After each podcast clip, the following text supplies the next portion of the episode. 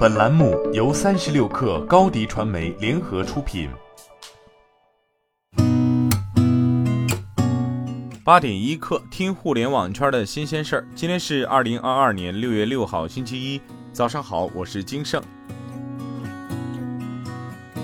据证券时报网报道，据珠海市住房公积金管理中心网站消息。日前，珠海市印发《发挥住房公积金作用支持服务产业第一工作方案》，其中提出将实行一人购房全家帮政策。方案明确，在珠海市缴存公积金的职工可提取账户余额的百分之九十，帮助其直系亲属，包括配偶、父母、子女购房支付首付款，也可按还贷提取。逐月提取公积金，用于帮助其直系亲属、配偶、父母、子女偿还购房贷款。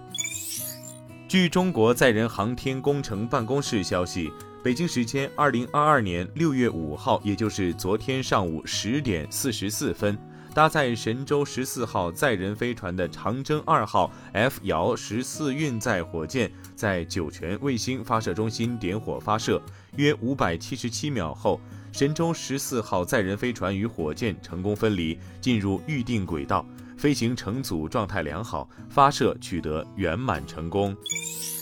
三十六氪获悉。同程旅行发布二零二二端午假期旅行消费报告。同程旅行数据显示，端午小长假期间，国内酒店预订间夜较五一假期上涨百分之三十一。北京、上海两座城市已回归假期热门出游城市前十名。城市周边的民宿和露营关注度持续升温，民宿搜索热度环比上涨百分之二十四，露营搜索热度环比上涨百分之五十四。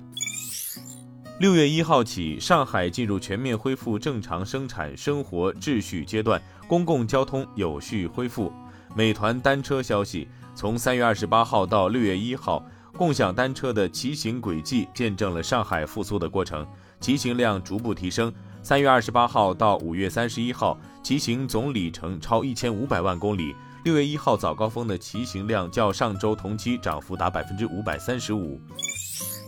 恒大地产集团有限公司公告，二是恒大零三二零二二年第一次持有人会议已于二零二二年六月一号至二号召开，三项议案表决均获通过，包括议案一，关于变更本期债券持有人会议相关时间的议案；议案二，关于调整二十恒大零三债券本息兑付安排的议案；议案三，关于要求发行人承诺不逃废债的议案。据灯塔专业版数据，截至四号十三时五十二分，二零二二端午档六月三号至六月五号总票房含预售已突破一亿元，《暗恋橘生淮南》《坏蛋联盟》总票房含预售均超过两千万元，《哆啦 A 梦：大雄的宇宙小战争二零二一》超过一千四百万元。据财联社报道，天风国际分析师郭明基四号在 Twitter 上表示。富士康没有获得 iPhone 十四前置摄像头模块的订单，但它获得了更高端的 iPhone 十四后宽摄像头模块的订单。因此，总的来说，富士康是 iPhone 十四相机模块制造商中的赢家之一。